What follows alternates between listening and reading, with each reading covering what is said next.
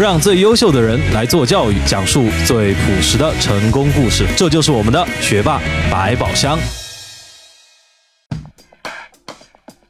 大家好，欢迎来到我们本周的学霸百宝箱，我是主持人队长。那么今天我们有幸请到学霸百宝箱录制现场的嘉宾是来自西南大学和川大 MBA 的徐小英，徐师妹。来，师妹和大家认识一下。啊，大家好，我是徐小英，呃，非常欢迎大家一起来到学霸百宝箱。那么，呃，徐师妹，我今天呃问个问题啊，您是做什么的？呃，我现在的工作是在做外行培训。外行是指银行还是？航空公司，航空公司啊，外行培训，呃。这行具体是做什么的？能不能给我们简单介绍一下？就是航空公司有国内的航空公司，比如说你们知道的，哎，国航、东航，或者说南航。那还有海外的航空公司，比如说我自己的新加坡航空公司、卡塔尔航空公司、阿联酋航空公司，或者是大家熟悉的日本航空、大韩呐，这些都算外行。都算外行。那说你的培训就针对他们，就是咱们的毕业的同学。呃，所有的这种想要去到外航飞行的人都可以。比如说，你可能是白领，但我觉得说，哎，公务员的工作太 boring 了，我不想要再朝九晚五的工作，我想去看看世界啊。明白。那你可以任性的来一把哟，去飞喽。哦，是这样，也就是说，不不仅仅是说要咱们，因为咱们中国很多飞行学院嘛，对吧？专门培培养就是咱们的这个叫空乘人员，嗯，对吧？那么呃，银座这块好像不是针对。就是咱们跟咱们这个飞行学院的这个工作好像不太一致，是吧？其实。应该说是一致的，只是飞行学院的话，他们培养的学生更多的是飞国内的航空公司，因为他们说实话不是那么注重英语。对飞行学院的学生来讲，过大学三级呃大学英文的三级就可以了。但是对我的学生来讲的话，这种一般的民航知识要知道，但是英文的话，我要求他们词汇量是一万到一万二，然后这个成绩的话，那过大学六级，然后雅思七分，这些七点五，或者说我大部分的学生。都是海外的学生、留学生啊，这样子，就是英文会特别要求高一点。是这样啊，也就是说，刚刚我也有听到，就是说咱们不仅仅可以是这些飞行学院毕业的学生，也就是说，咱们只要是。可能大学毕业，甚至你现在已经就职了，但是你想去外行工作工作，然后去飞飞看看世界的都可以。对呀，就是尤其是亚洲的航空公司会比较青睐年龄在二十七周岁以下，但如果说是欧洲的航空公司或者是中东大家熟悉的卡塔尔航空、阿联酋航空，那这个默认的年龄都是在三十岁都可以。三十岁都可以。对啊，这个是为什么呢？就是航空公司的青睐不一样，亚洲的航空公司可能会有点像国内的，哎，比较青睐年轻的脸孔啊，可塑性啊。但是欧洲啊，或者是中东啊，他们就会觉得说你有这种相关的服务经验，这样子会比较好啊，稳重，比较有经验，比较成熟稳重。对对，是这样啊。那么这一行，比如说刚刚也有说到，就说咱们国内的这些飞行学院好像。不太注重英语，这个我其实有点感悟哈，就是说在飞机上有时候我听到就是到的时候不是都要中英文播报，说哎这些信息都要中英文播报嘛，嗯就有时候乘务员讲英文的时候，其实我就会看着旁边的这个呃老外同学哈，我就想学这英文他听得懂吗？就当时有这样一种感觉。那么是为什么？就是说咱们国内的飞行学院不注重培养英文？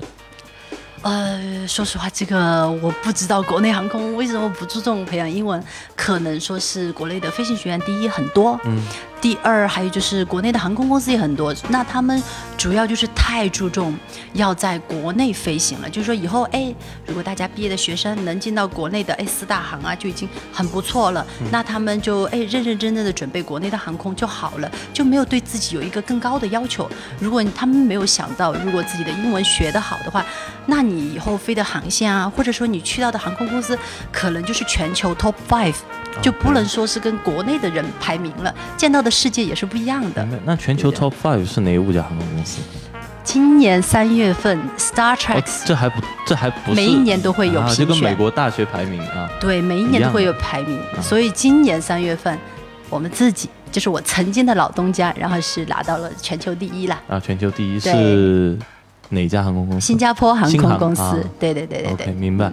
那么啊，其实我在这里有个很客观的问题想问一下啊，就是因为咱们的听众可能会好奇，特别是家里有姑娘或者小伙子，又有这种看世界想法的，嗯，那么就说作为咱们空乘这个职业，嗯，呃，您怎么去评价它？它是一个薪水丰厚，然后这个呃不太辛苦的职业，还是说还蛮辛苦的？然后但是给的钱让我可以忍受，还是说是怎么样一份职业呢？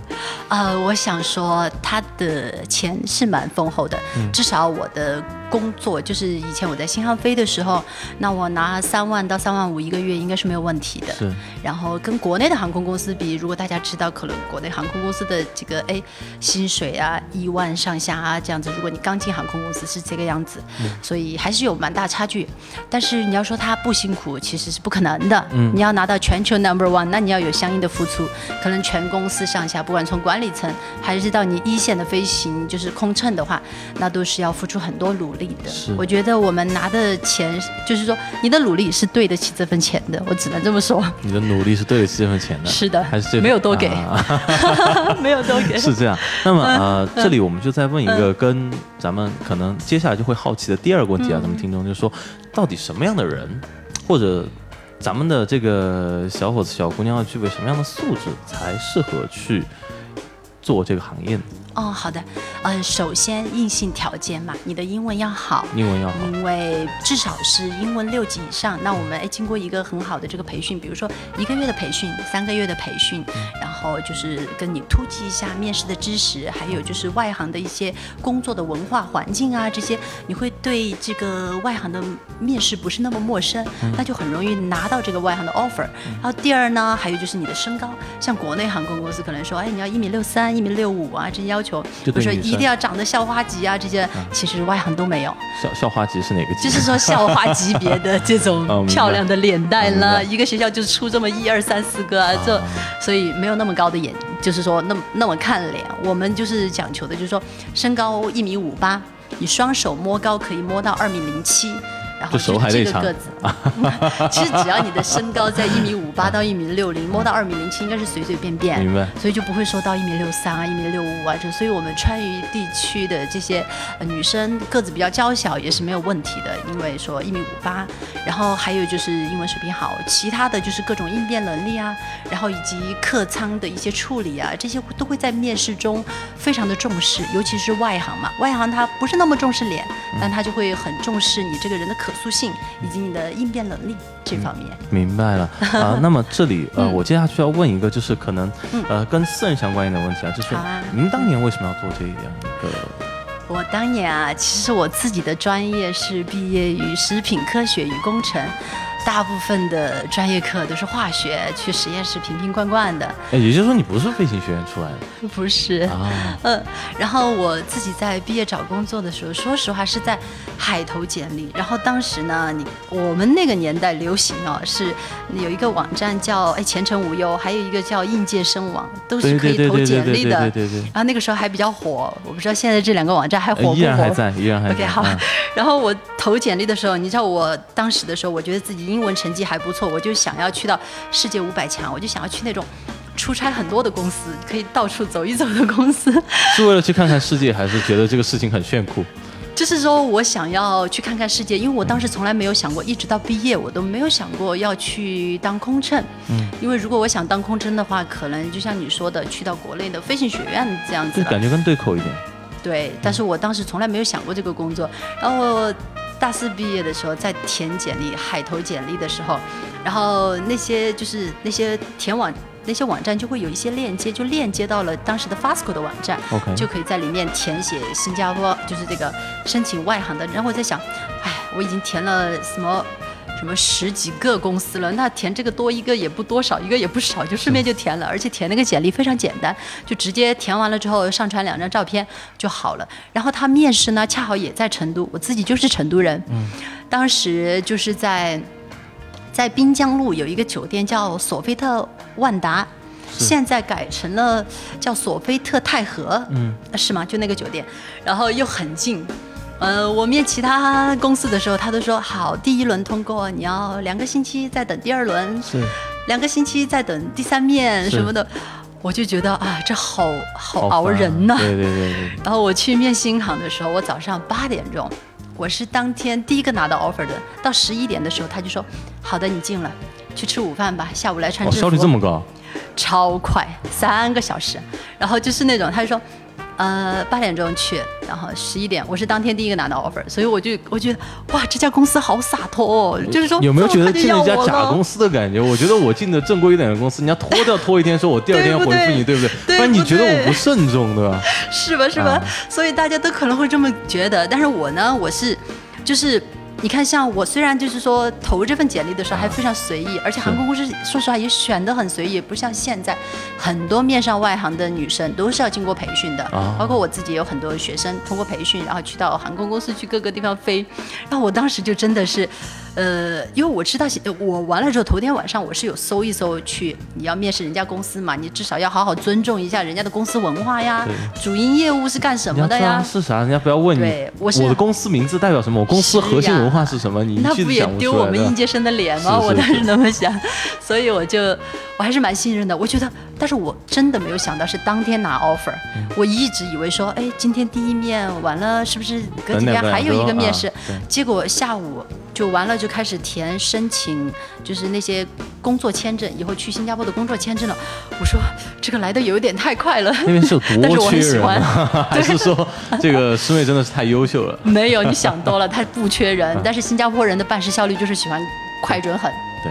然后虽然当天下午就让你填了这些工作签证的这些材料，然后就那边新加坡就开始申请工作签证，但是后来等了。将近半年的时间才去到新加坡，嗯，因为新航到现在都是这样子的作风，当天给你 offer，但是呢你要排队去到新加坡，所以就是说，哎，每每两个月一批，一批四个人这样子这样子，所以就是排到一般你面试完了之后拿到 offer，你等四到六个月是很正常。明白。所以四到六个月的时候，我当时等了接近半年，然后中间有到处去旅行啊，然后反正有有工作又有着落了，对，然后也有就是压力啊，对，然后中间又。喜欢见的朋友都挨着挨着去见一遍，原来是这样。对，不喜欢见的朋友去挨着挨着踩一遍。没有踩了，我还是蛮低调的。那当时为什么说没有想过拒掉这份工作呢？我觉得挺好，我一我刚刚说嘛，我就一直就想要做一份工作看世界嘛。啊然后哎，恰好只是工作内容没有是我想到的是空姐而已。但是我的对第一份工作的期待就是看世界，这个最重要的目标达到了呀。所以是看世界啊！是的，当时没有想过航空公司。我能问一下，刚才说海投简历，都投了哪些公司？我当时可能就是有投我们食品行业比较出名的，比如说雀巢啊、马氏啊这些，但是都还没有去第一面，因为你把简历投了之后，他等好久好久才会给你回复啊什么的，我就已经等得很烦了。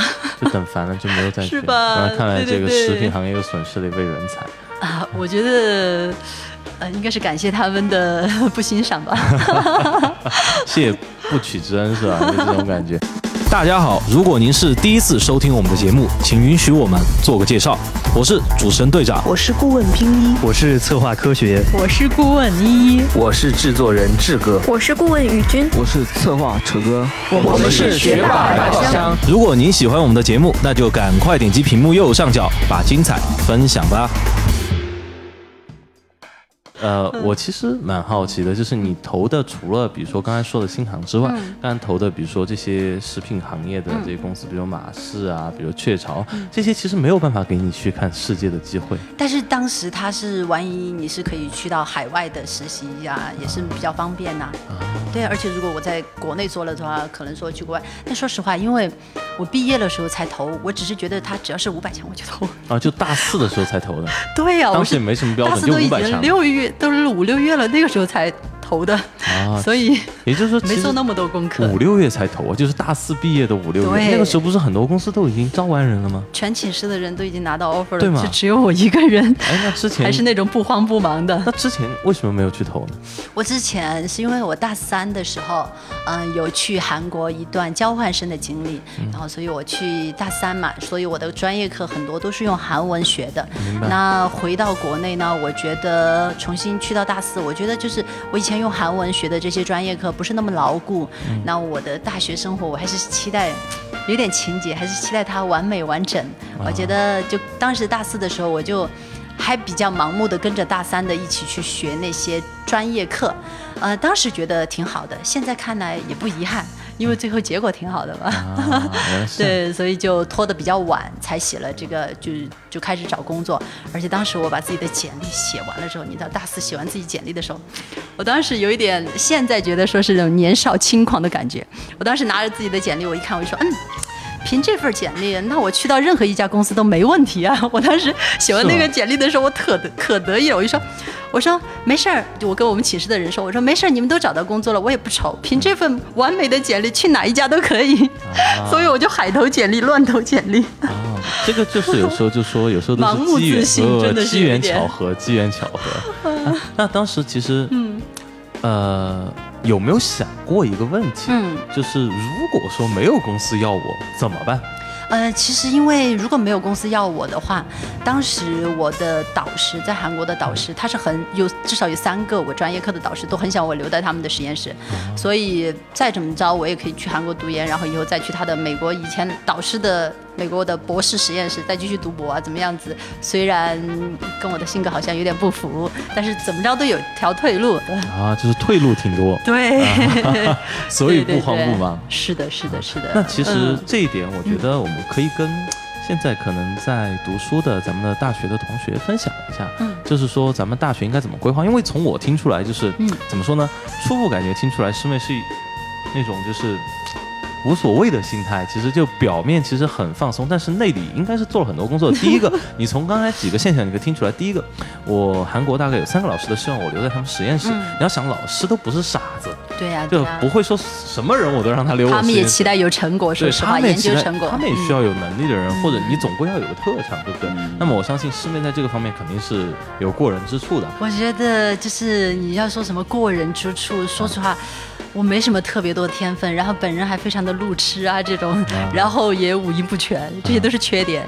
但是呢，我还是就是我学语言方面还是挺有天赋的。就是我在韩国那一年交换的时候，我上半学期几乎就是上学期几乎都是用的英文来学我的专业课，那下半学期就是所剩下的我可以修的学分就没有英文讲的了，就只有韩语的了。所以我当时一去了就有报每天四个小时的韩语，那是铁打不动的，不管春夏秋冬下雨什么的都要都要去上。上海对，然后完了之后，我下半学期我就是完全用的韩语，然后一边上语言课，一边上专业课，晚上还要上就是选修课，比如说经济学类的选修课，所以每天上课的这个。呃，别人可能有些学校觉得说专业呃交换生是这种哎比较好玩的啊，就是拿着钱过去吃喝玩乐就好了。对，但我当时就有点较劲儿，就是那种早上的课，中呃早上上午课、下午课，然后再加上晚上课，从早上八点钟出寝室，一直到到晚上十一点才能回到寝室，就这样坚持了一年。然后我会觉得说。像你说的，就是要很努力才能看上去毫不费力吧。就是是该学的时候，我真的没有落下。是，所以说大家听出来了，就是说，呃，看上去一个非常自由不羁，好像啥事儿都没做的人，其实他在背后做了很多的功夫。人家就说嘛，这个台上一分钟，台下十年功，对吧？这每天四个小时学韩语，相信我说这个事情啊，你上一天两天可以，你坚持个一周两周，说不定大多数人也还行。你要坚持个一个月两个月，甚至。半年一年，这个真的不是一件非常好坚持的事情。我们都不说学韩语了，任何事情，你每天做四个小时，你把它坚持一年，你试试看，都不是一件特别容易的事情。所以说，这个就是我觉得可能咱们师妹啊过人之处哈，而且就是出众的地方。然后其次呢，就是说，呃，咱们这个大学同学也要开学了哈。我们当年都属于这个信息闭塞，而且年年少轻狂不懂事哈。现在很多咱们九零后、九五后，现在都应该是快开学的，都应该是零零后了，可能，对吧？第一波零零后已经要进入大学了。哇塞，对不对？好快那么，呃，那么在对这些同学来说呢，他们可能成长在一个信息更加发达的时代，可能会很早就开始给自己的大学生涯，甚至以后的求职生涯做规划。但是哈，也有一部分同学可能跟我们曾经的状态可能相似，也什么都不知道。那么在这个时候，您作为一个过来人，有没有什么想跟他们说，在大学才开始的时候，你应该要重视或者要做的事情？然后我会觉得说哈，回想我当年的大学生活，我会觉得不管你现在的学校是哎非常的好，还是说不是很好，不尽满意，其实很多人刚进大学的时候都有这样子的心理落差呀，或者是这样子，我会觉得说你一定要调整好心态，它是一个新的环境，你要选择你喜欢做的事情，然后都去做，把这些喜欢的事情吸引到你的身边，这些你欣赏的人、欣赏的同学、欣赏的老师，也尽量哎跟他们成为好朋友，让欣赏的人也在你周围，这样子的话，你的大学就会在一个你自己选择的世界里面，你就会很开心。不是说那些你不喜欢的事情在你周围，或者是你不喜欢的人在你周围，你有选择的话，可能刚开始这些选择的东西不一定都会在你旁边，但是你朝着这个方向走，这样子的话就会是你想要的大学的方向。然后关于你以后想要做什么工作的话，说实话，你看我以前大学四年我都不知道会做这个工作，但是你要知道你的兴趣爱好，比如说你的特长是什么，想要做的事情就去多多的尝试。万一哪一样东西以后就是你的人生职业方向，或者是你兴趣的方向呢？你就不用毕了业之后再去跌跌撞撞的去找这个这件事情，因为有些人可能做了二三十年也没找到自己的兴趣爱好，然后是什么？然后等到自己三十岁、四十岁的时候才抛弃一个饭碗去找一个兴趣的话，那个代价很大。是年轻的时候去找这种东西的话。你以后会节省很多的人力、物力、财力，也会活得很开心。是的，呃，其实从刚刚一句话说出来，就是说咱们要按照自己的兴趣爱好去找。比如说总结师妹哈，就一句话，叫做“我世界太大，我想去看看”。所以说这份职业是最适合我的。那比如说从我总结，就是曾经我在高中时候拿了一份报纸，叫做什么《财经时报》还是 whatever，就是一个粉红色的那个报纸，然后上面一篇文章我都看不懂。就从那天我就暗暗下决心，就说我有一天我要把这这份报纸上所有东西你都看不到我，每一篇文章我都要看懂，每一个词我都得认识。哇塞，就这样，因为当时你说一个高中生，你说利率。汇率跟你讲这些东西，对吧？跟你讲掉七九七，你会知道它是什么？我现在都不知道掉七是什么。贴现，对吧？这些东西你根本就不知道什么什么什么贴现率，什么银行间在拆借利率，就这种东西你都不知道是什么东西。当时就觉得很无助，那后来就做了这个，所以大家会发现，就说很多时候，有时候人的人生或者职业不是说花了三年时间细细规划出来的，有时候真的就是一个很简单的你的一个兴趣或者你的很简单的一个执念，说我世界太大，我想去看，或者说我要把这份报纸。十年后我得看得懂，对吧？可能就这么一点小小的东西，就我身边所见的好多人都是这样。哎，一个不经意的点，然后以后就成了你想要走的那条路。对，所以要多去尝试。那么我在这里，这个好奇一个咱们大学开学时候的话题啊，就说当时师美大学开学的时候是一种什么样的状态？是你刚才所说的那种状态吗？啊，大学啊，说实话，我是一个。高中成绩不是很好的学生，哦，然后我高考的时候呢，然后用我高考高中班主任的话说，就是说我这么多年教的学生哈，你是头一个，嗯，在高考中会超常发挥一百分的人。超，就是说，他说不仅是超常发挥，还是超常发发挥一百分。就是我平时的考试成绩都是那种，嗯，就是一诊、二诊、三诊啊，你知道。然后我都会说呢五百分上下。然后，呃，考前我们会有一个辅导，然后班主任叫我过去，他说啊，小英啊，我看你这个成绩拿保三冲二挺好的。嗯。然后我当时就跟我班主任说，老师，我从来都没有想过保三冲二，我一直以来的这个目标都是跟一本线的差距。所以老师说，哦，好好好，挺好的，挺好的。然后我看到我老师哭笑不得，然后要强忍住给我信心的脸，然后后来我就真的就是哎考上了一本呐，然后老师就说哇特别好，你给我的承诺都实现了，所以他会觉得我是一个这种考场的实力型选手。可能老师他去反思我到底是做了什么刺激了这孩子在高中的时候，对吧？可能就是盲目的给他信心，我觉得是。所以又给了老师一个错误的方法，可能。那哎，说起高考，当时为什么会超常发挥？有没有有没有去回想过？我当时是零八年地震那一年，然后他们说题挺简单，那我只能说，呃，挺好的，挺适合我吧那套题。